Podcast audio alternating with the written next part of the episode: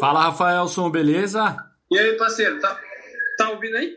E aí, como que foi fazer um gol para 30 mil pessoas depois dessa pandemia? Bom, né, cara? A gente sabe da realidade aí que tá vivendo. E aqui é um, um, dos poucos países que tem futebol com torcida. Então a gente tá, fica feliz, né? Saber que tá voltando à normalidade. Vietnã, jogos de futebol voltaram a ser realizados com a presença de torcedores. sẽ khó có thể đòi hỏi sự toàn diện.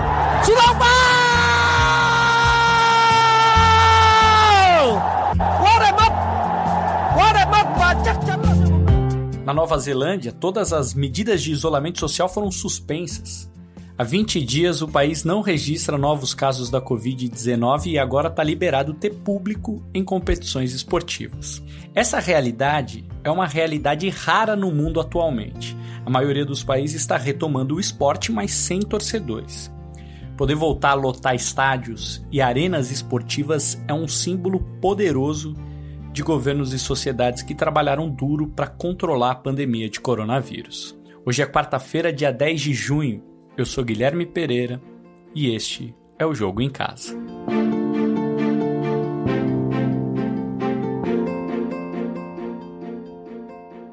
No último sábado, 30 mil torcedores lotaram o estádio da cidade de Nanjing, no Vietnã. Futebol com torcida novamente. E o primeiro gol dessa retomada foi marcado pelo atacante brasileiro Rafaelson. Me conta como foi o gol. Nossa, foi um lance lance lateral, o cara lançou a bola para mim, eu bati de, de esquerda. Aquele famoso chute que pega na veia, que quando bate a gente já sabe o que vai acontecer. sẽ khó có thể đòi hỏi sự toàn diện. Sút bóng vào! Quá đẹp mắt! Quá đẹp mắt và chắc chắn là sự bùng nổ. Nossa, foi muito, fiquei muito feliz, foi um golaço. Os amigos até me deram parabéns, elogiaram. Nossa, foi uma felicidade imensa. E a explosão da torcida na hora? Nossa, incrível, cara. A torcida aqui é muito, muito calorenta, muito da hora. Eles gostam de futebol aí, né? Gosta, gosta. Muito, muito. São apaixonados por futebol. O Rafaelson joga no Nandim e a gente conversou com ele para saber como foi a volta do futebol com torcida no Vietnã. O Vietnã fica no sudeste da Ásia, tem renda per capita menor do que a do Brasil e uma altíssima densidade demográfica enorme, são quase 95 milhões de habitantes. Mesmo assim, o país é um bom exemplo no controle do coronavírus. Agilidade por parte do governo, proibindo voos da China logo no início do surto. Em seguida, rígido isolamento social, colocado em prática antes mesmo das orientações da Organização Mundial da Saúde. Testagem em massa, conscientização da população, enfim, uma série de coisas que fez com que a vida agora esteja normal no Vietnã.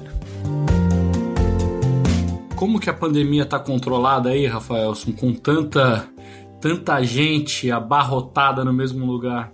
Verdade. Aqui, aqui as autoridades tomaram medidas rápidas, né? É, é, a gente ficou em isolamento social durante 15 dias somente mas é, distribuíam é, máscaras nas suas casas, álcool de gel, é, teve uma fiscalização rigorosa, que não podia ir para a rua, usaram as autoridades também, para que não evitasse aglomeração.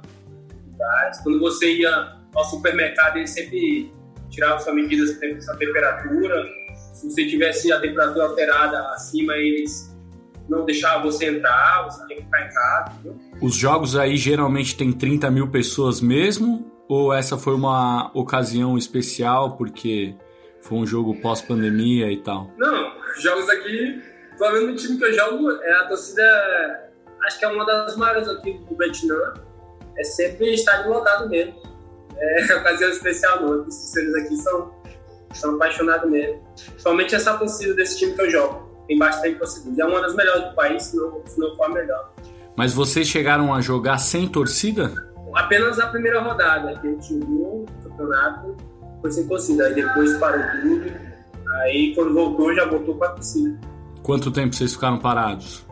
Acho que a gente ficou parado uns dois meses, cara. Dois meses, mais ou menos.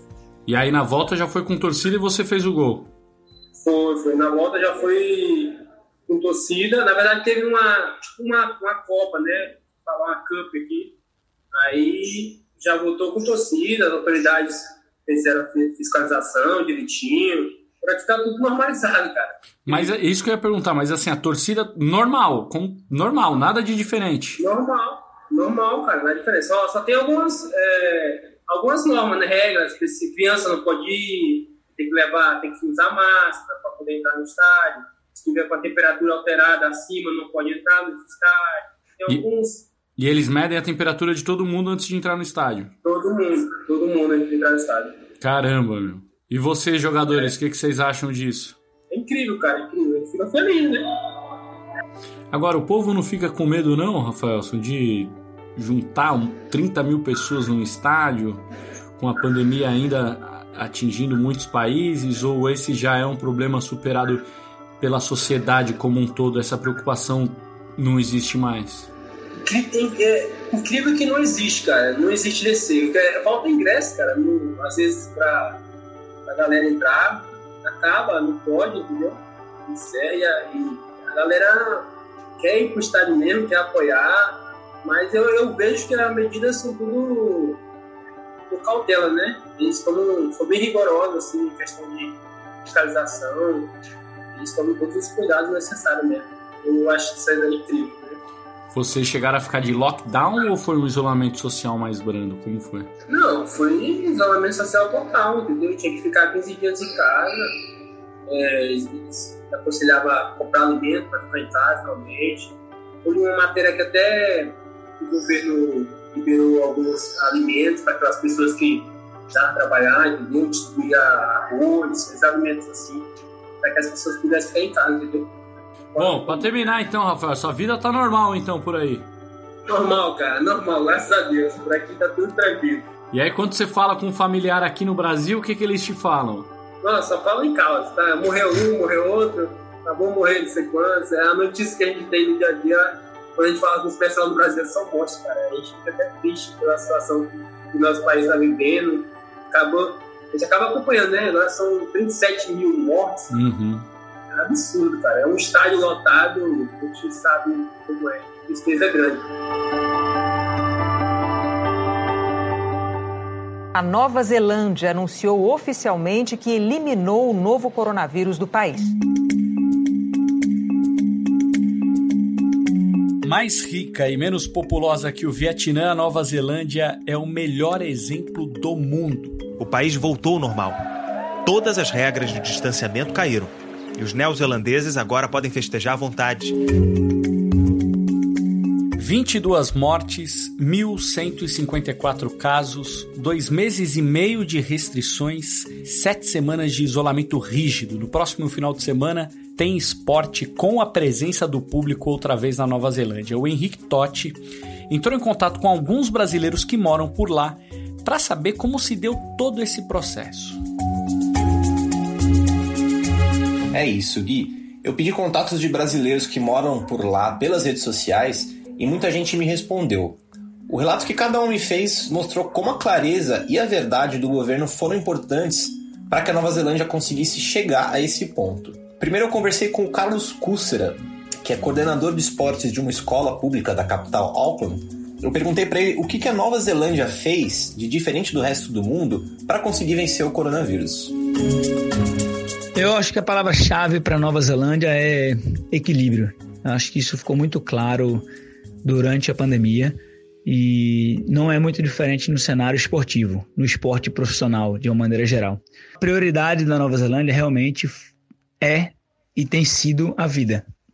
Então, o governo da Nova Zelândia sempre tomou ações e medidas muito claras e decisivas, se comunicando diretamente com a população, diariamente se colocando à disposição é, e mostrando que a Nova Zelândia não iria aceitar nenhuma vida perdida sem lutar por essa vida. Então, a decisão do governo, que foi abraçada por mais de, mais de 90% da população, na verdade, apoiou as decisões do governo de lockdown logo no começo, é, fizeram, mostraram que a Nova Zelândia dá muita importância à vida. O governo, por exemplo, tinha dentro do, do, do comitê deles para combater o coronavírus é, os principais líderes de oposição. Então, todas as ações tomadas do país contra o coronavírus foram da, do governo atual junto com a oposição, tomando como base a ciência e tomando como base é, o pensamento pró-vida, né? Então acho que essa, essa que foi a grande diferença.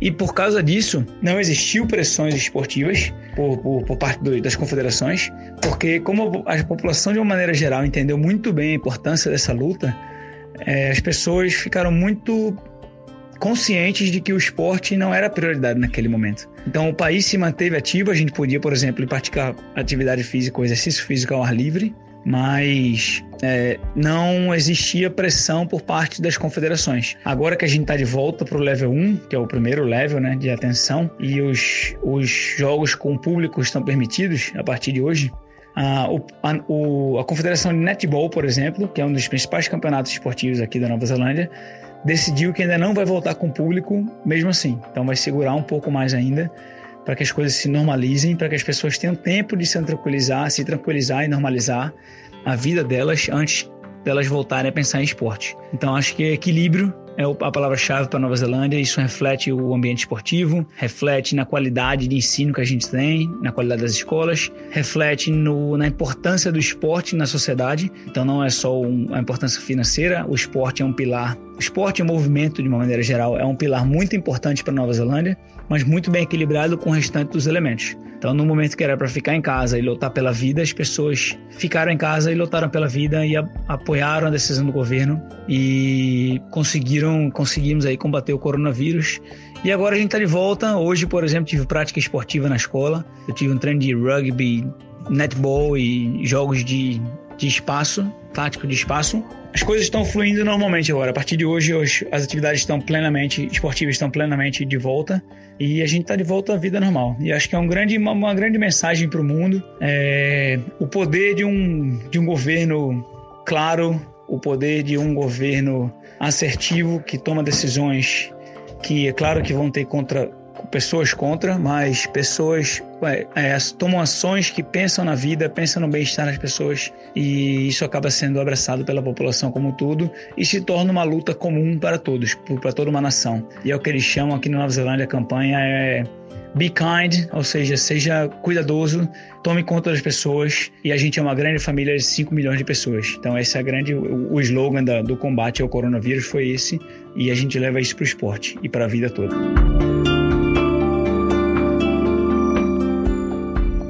Eu também falei com o Mário Ramos, que é formado em Educação Física, é treinador de futsal e que mora na Nova Zelândia há três anos e meio com seu filho e jogador Mário Vinícius. Atualmente, o Mário Pai comanda a seleção de futsal da Bahia de Plente, que é uma região na ilha norte do país. Ele vai contar pra gente como foi passar por um lockdown até chegar ao atual momento, onde por lá os treinos já estão 100% liberados e a competição prestes a começar. Olá pessoal do Globoesporte.com e do Jogo em Casa. Ah, estamos na expectativa de voltar com o futebol agora em três dias. Então, no próximo sábado será a primeira rodada do campeonato neozelandês. Ah, após um longo período, nós iniciamos os treinamentos em começo de fevereiro, visando o campeonato que seria no começo de abril. Então, seria dois meses de pré-temporada. Infelizmente, no final de março, o governo declarou o lockdown, ah, infelizmente para os fãs de futebol, mas fel felizmente pensando como um todo, né? E nós ficamos todo mês de abril em isolamento total, apenas hospital e mercado funcionando. Tá? Então você saía de casa para correr ou para andar de carro, a polícia te parava, te mandava de volta para casa. Voltamos aí na segunda semana de maio, no nível 2 uh, e 3 aqui, que seria com algumas restrições. Então a gente foi autorizado a voltar ao treino, mas mantendo uh, em grupos os, os, treinos em grupos pequenos. Então seriam grupos de 10 atletas no máximo. E fizemos isso durante aí três semanas. Até que o governo, agora nesse fim de semana, autorizou a volta ao normal. E, inclusive, autorizou a volta dos jogos amistosos, caso haja interesse. E aí ficou nesse, né, nesse estágio por três semanas. E agora estamos de volta aqui uh, aos treinamentos normais. Então temos aí pro, pro, provavelmente aí quatro treinos antes do início do campeonato no próximo sábado. É notícia boa também que o futebol e o futsal está de volta. É, a liga de futsal adulta da Nova Zelândia começa só em agosto, então provavelmente aí vai ocorrer normalmente. Uh, mas é isso, estamos aqui todos prontos aí para o início da temporada. Eu também conversei com o Rafael Victor, que chegou na Nova Zelândia em 2015 para estudar inglês, e ele me contou que começou a jogar futsal lá por acaso. Viu um anúncio com os dizeres Auckland Futsal, foi observado e acabou em um time de um russo onde metade eram brasileiros e metade eram russos. A história dele no futsal é bem legal, mas é bom salientar que a grande maioria dos atletas que jogam futsal por lá levam o esporte como hobby, já que o futebol de salão não é muito profissionalizado por lá. O Rafael já disputou inúmeros torneios na Nova Zelândia, ele conhece bem o país. Primeiro, ele falou da relação da sociedade de lá com o esporte. Aqui na Nova Zelândia, as pessoas são muito ligadas à saúde em si e aos esportes. Tem vários parques em toda a cidade de Auckland, assim, com várias áreas de lazer, pista de bicicleta, pista de skate, campo de futebol, campo de rugby, pessoas jogando cricket, pessoas jogando basquete, pessoas jogando tênis. É impressionante o tanto que as pessoas é, gostam do esporte aqui e se importam é, com a saúde física e mental. O Rafael também contou pra gente a expectativa que gira em torno da volta do rugby, que é o principal esporte por lá. Então, basicamente o rugby volta esse final de semana. Tem algumas mudanças no formato da competição, porque antigamente o Super Rugby tinha participação de equipes da Austrália, Nova Zelândia, África do Sul e tinham adicionado uma equipe do Japão e Argentina recentemente, mas agora apenas as equipes da Nova Zelândia entrarão nesse formato. E assim, tá todo mundo ansioso. A capacidade máxima do estádio foi liberado para os torcedores, assim, não precisa mais manter aquela distância social como todo mundo recomenda devido à pandemia. O ministro de Esporte e Recreação aqui da Nova Zelândia estará indo na reabertura do rugby no sábado. E é claro que tem aquele estresse por trás, porque no jogo de Auckland, no domingo, eles estão esperando em torno de 30 mil torcedores. Então, assim, para todos os esportes coletivos no geral, onde torcedores podem assistir, todo mundo está esperando é, é, ansiosamente para que não dê nada errado e que tudo siga bem. Ainda assim, eles estão incentivando as pessoas, pelo menos, a se registrar lá naquele QR Code para falar quem esteve no estádio, para caso algo grave aconteça, eles consigam localizar as pessoas que estiveram.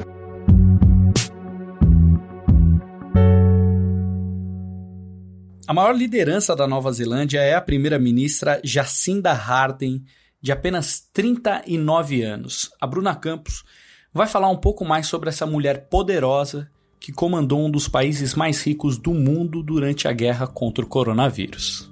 A primeira-ministra Jacinda Ardern foi eleita em outubro de 2017. Ela foi a terceira mulher né, a ocupar o cargo de primeira-ministra da Nova Zelândia. E de lá para cá teve várias ações, várias, vários posicionamentos bastante marcantes. É, por exemplo, engravidou estando já no posto de primeira-ministra. Depois, com apenas três meses, ela levou a filha de apenas três meses para uma reunião na Assembleia Geral da ONU. Ficou, foi uma foto que viralizou, várias pessoas compartilharam uma mulher, né, uma líder é, com uma criança numa reunião desse tipo. E também chamou atenção depois, em março de 2019, como ela conduziu, né, como ela se posicionou diante de um atentado terrorista terrível, quando uh, um homem abriu fogo em uma mesquita na cidade de Christchurch. Ela teve algumas atitudes marcantes, como ela decidiu usar o véu, né, respeitando a cultura muçulmana, sempre que ia em alguma reunião ou alguma conversa com familiares das vítimas, é, pediu para que a imprensa não mostrasse o rosto do terrorista, para que não, não trouxesse mais fama para ele, né, para não publicizar isso e seis dias após o atentado, ela proibiu a venda de fuzis por todo o território nacional. Agora, na pandemia, ela também foi uma exceção. Ela cresceu, a aprovação dela cresceu em 80%. Isso muito por causa de atitudes como fazer lives diárias em redes sociais, direto, em contato direto com a população, esclarecendo dúvidas, respondendo perguntas da população sobre a Covid-19. Ela também determinou que o gabinete do governo cortasse 20% dos salários por seis meses. E as medidas que a gente já comentou, a questão de um bloqueio severo, testagem e rastreamento dos casos o país não tem mais nenhum caso de Covid né, registrado e já está voltando ao normal e a popularidade da Jacinda continua subindo. Martim Fernandes, a gente já tinha mostrado exemplos de países que estão retomando o esporte, mas sem público. Hoje a gente falou de dois lugares que liberaram competições esportivas com torcedores. Enquanto isso, a situação aqui é no mínimo, no mínimo estranha, né? Eu não sei nem se essa é a palavra certa, né? A gente está dois meses sem futebol, o governo não se, se esforçou nesse período para reduzir os impactos da pandemia, os números continuam crescendo e você me diz, o futebol tá louco para voltar, né? Tá louco para voltar, a gente está cada vez mais perto do retorno do futebol, mesmo com o aumento no número de infectados, mesmo com o aumento no número de mortos. E aqui não tem nenhum esforço conjunto de todo mundo, né? Tem governo que é a favor, tem governo que é contra, tem governo que está em cima do muro, tem clube que é a favor, tem clube que é contra. No Rio de Janeiro a gente tem um racha muito claro. Botafogo e Fluminense de um lado não querem jogar, Vasco e Flamengo fazem esforço para voltar ao futebol não tem uma solução pensada, né, de acordo com o que acontece no resto do país. Enquanto isso, a gente vai morrer de inveja no sábado, né? No sábado, o Campeonato Nacional de Rugby da Nova Zelândia vai ser o primeiro evento esportivo de primeira linha a ser realizado com presença de público. Vai ter jogo com 30 mil pessoas no estádio e o ministro do esporte, Grant Robertson, vai estar no estádio falou que vai estar na arquibancada. E claro, isso só foi acontecer muito depois de a pandemia estar controlada, depois de o país não ter mais ninguém doente. Tudo bem que é mais fácil tomar essas decisões num país que é cercado de mar e que só tem 5 milhões de habitantes, mas mesmo assim, pra gente só resta olhar para Nova Zelândia e morrer de inveja mesmo. É que aqui, aqui foi o extremo oposto, né? Talvez esse que seja o maior problema, né, Martim? Exatamente, aqui o descontrole e o cada um por si continuam falando mais alto. Tanto que, ó, vamos pro, pro nosso dado de encerramento do programa. De acordo com o Ministério da Saúde, 1.272 pessoas morreram nas últimas 24 horas aqui no Brasil. No total, são 38.406 mortes. Valeu, Martim. Até amanhã. Até amanhã. O Jogo em Casa tem a produção e reportagem da Bruna Campos do Martim Fernandes e do Henrique Totti. A edição é do Leonardo Bianchi, a coordenação do Rafael Barros e a gerência do André Amaral. Lembrando que você encontra o jogo em casa na Apple Podcasts, no Google, no Pocket Casts, no Spotify e, claro, lá no nosso globesport.com/podcasts. Eu sou Guilherme Pereira. Um abraço para você e até amanhã.